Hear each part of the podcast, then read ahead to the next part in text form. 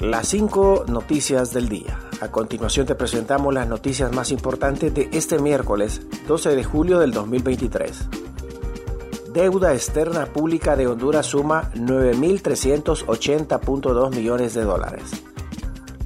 El saldo de la deuda externa pública de Honduras ascendió a 9.380.2 millones de dólares entre enero y mayo, lo que supone un 2.6% más respecto al registrado un año antes, según datos divulgados este miércoles por el Banco Central de Honduras.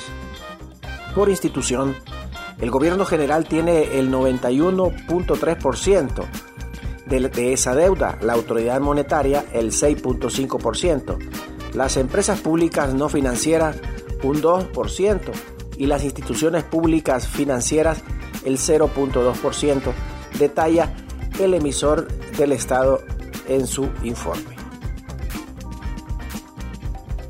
Diputados rechazan ratificación del acta a adhesión al CAF.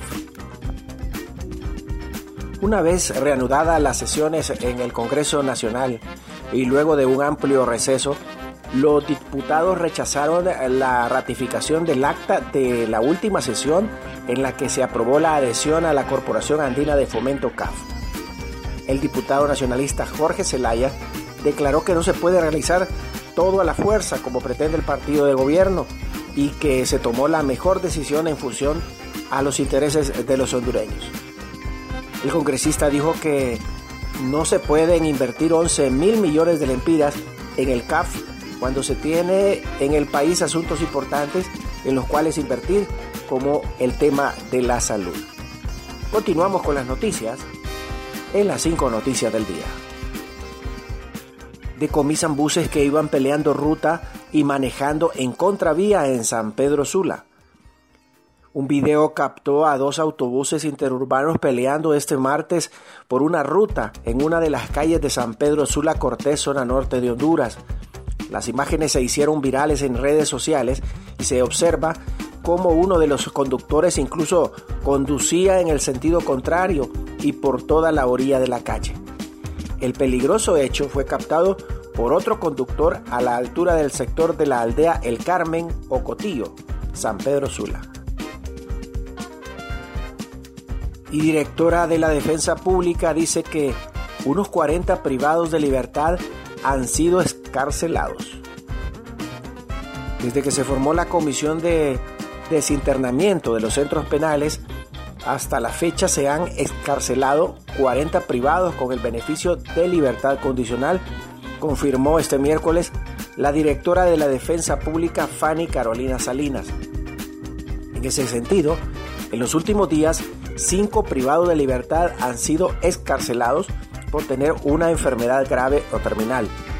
Con los otros reclusos que aún se encuentran privados de libertad dentro de los centros penitenciarios, la Dirección de Defensa Pública ya presentó la solicitud de libertad condicional excepcional a cada uno de los juzgados de ejecución a nivel nacional. Y taxistas suspenden el paro tras llegar a un acuerdo con el alcalde capitalino Jorge Aldana. Dirigentes del rubro de taxis y el alcalde Jorge Aldana firmaron un acuerdo para concluir eh, con el paro de labores que inició la mañana de este miércoles contra eh, de las multas de movilidad urbana. En ese sentido, las calles del centro de la capital a la altura del puente La Isla, barrio La Hoya y la rotonda de la colonia 21 de octubre frente a la alcaldía ya fueron despejadas. Hemos llegado a un acuerdo con el sector taxista. Todos coincidimos de que hay que poner orden en la capital y por ello establecimos mesas de trabajo permanente en este sector.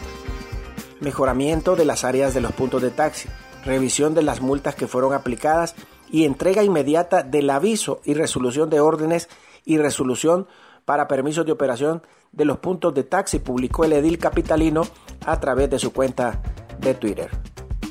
Gracias por tu atención. Las cinco noticias del día te invita a estar atento a su próximo boletín informativo.